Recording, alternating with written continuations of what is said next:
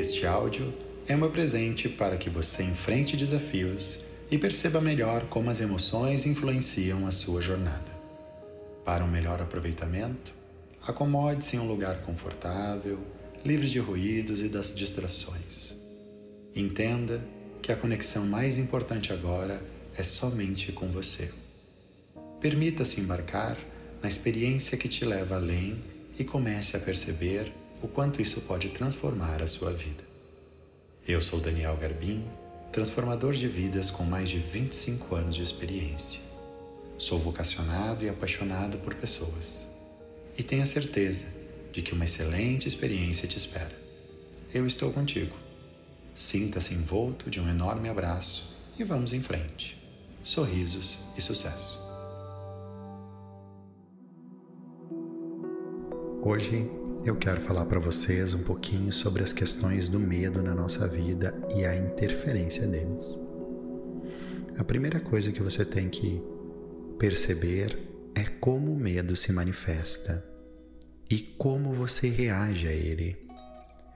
Veja bem, o medo, ele é um mecanismo de sobrevivência para você, para nós todos e para o nosso cérebro.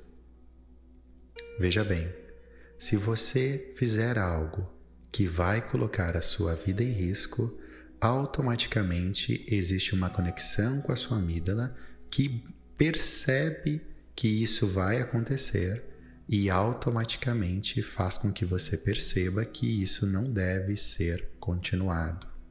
Observe ainda que o mais importante dentro da nossa vida é a gente observar o que nos paralisa diante da situação ou aquilo que faz parte do nosso desenvolvimento. Vou dar um exemplo para vocês. Se você tem um medo de falar em público, mas você sobe no palco, você vai lá na frente e você fala, isto é o normal. É um medo, na verdade, que traz para você uma situação que é normal, porque o seu cérebro interpreta a ação do medo porque é uma coisa nova e automaticamente depois daqueles segundos, frações e sensações, você está falando e você automaticamente se sente muito bem no final. E essa é uma situação de medo. E a segunda delas é o que a gente chama de medo paralisante, né? Como terapeutas a gente fala medo paralisante. O que é esse medo paralisante? É aquele que realmente traz para você a paralisia diante de alguma coisa que você precisa fazer, diante de alguma ação, alguma atitude ou qualquer coisa que você deseja fazer na sua vida. Então, a primeira coisa que você tem que fazer é identificar qual o tipo de reação ao medo que você tem. E a segunda é que se ele te paralisa, automaticamente isso deve ser investigado um pouco mais a fundo, porque existem questões emocionais associadas a esse medo que talvez esteja te paralisando. A minha ideia aqui agora é trazer dois exemplos para vocês de pessoas ao qual eu tive um envolvimento e que mostraram para mim este medo paralisante. A primeira delas foi uma situação onde eu estava de férias no Maranhão, nos lençóis maranhenses, até convido vocês a conhecerem esse lugar que é muito bonito.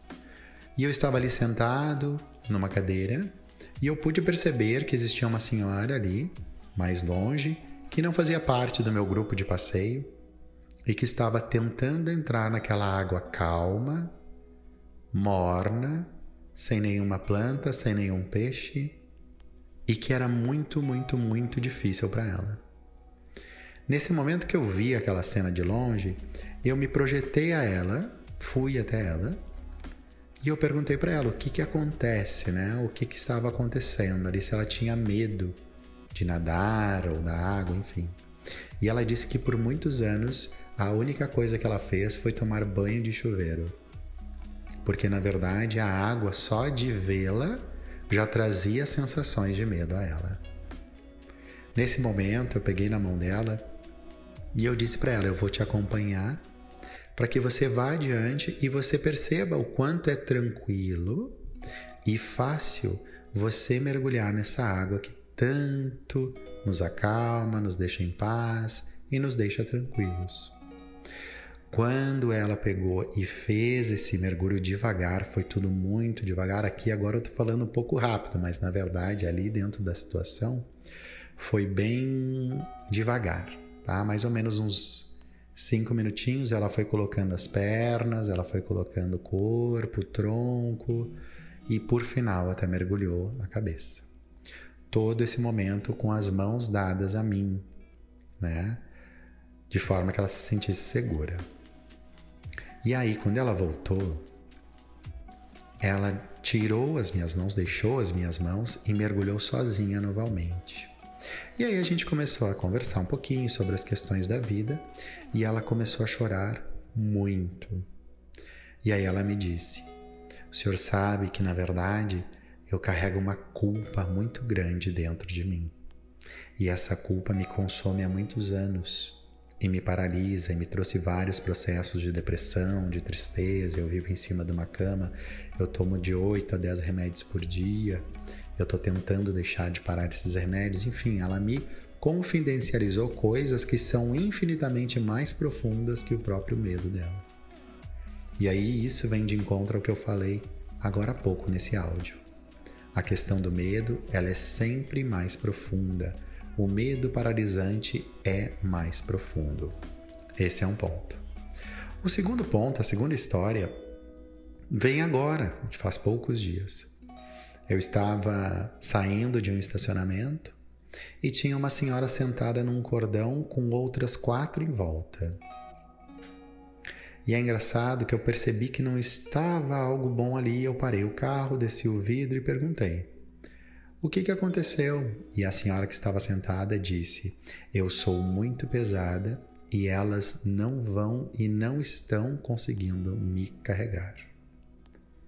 Veja bem, essa foi a percepção que essa própria mulher trouxe para sua vida. E o mais engraçado dessa história é que eu disse o seguinte: então espera aí um pouquinho que eu vou estacionar o carro e vou ajudar vocês. E aí eu peguei, estacionei o carro, e cheguei perto dela, da que estava sentada, obviamente, caída, né? Sem se machucar, ela estava bem, ela disse que estava tudo bem. Só que ninguém conseguia carregar ela porque ela era muito pesada. Visivelmente, para vocês entenderem, ela não era essa pessoa tão pesada que vocês imaginem. Vocês devem estar, devem estar imaginando aí uma pessoa com 150 quilos, 200, não, nada disso. Acho que ela pesava até menos de de 90 quilos, pela minha leitura, né? Eu não sou uma pessoa muito visual, mas assim, ela não era gorda, não era obesa. Então, na verdade, eu olhei para os olhos dela, no fundo dos olhos dela, peguei no seu braço, no antebraço, a gente nunca deve pegar no pulso porque pode machucar, né? E eu disse para ela: Eu quero que a senhora imagine nesse instante que você é uma pluma. Em 3, 2, 1 e levantei ela. E eu levantei ela sem fazer quase nenhum esforço. Essa que é a verdade. E ela foi caminhando até o seu carro. O fato é que ela tinha um medo muito grande de não conseguir sustentar o seu próprio peso, mesmo com a ajuda dessas quatro mulheres que estavam na sua volta.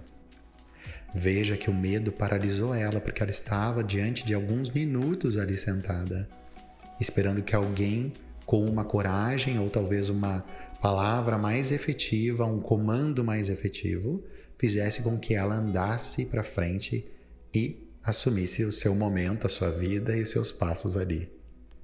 Veja o quanto isso é importante para que você entenda que estas questões dos medos paralisantes na nossa vida influenciam os nossos comportamentos, hábitos e atitudes.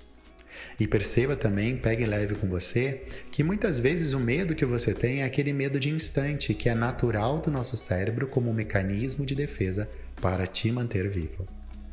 Eu sou Daniel Garbim, é um prazer estar com você e eu desejo sorrisos e sucesso na sua estrada.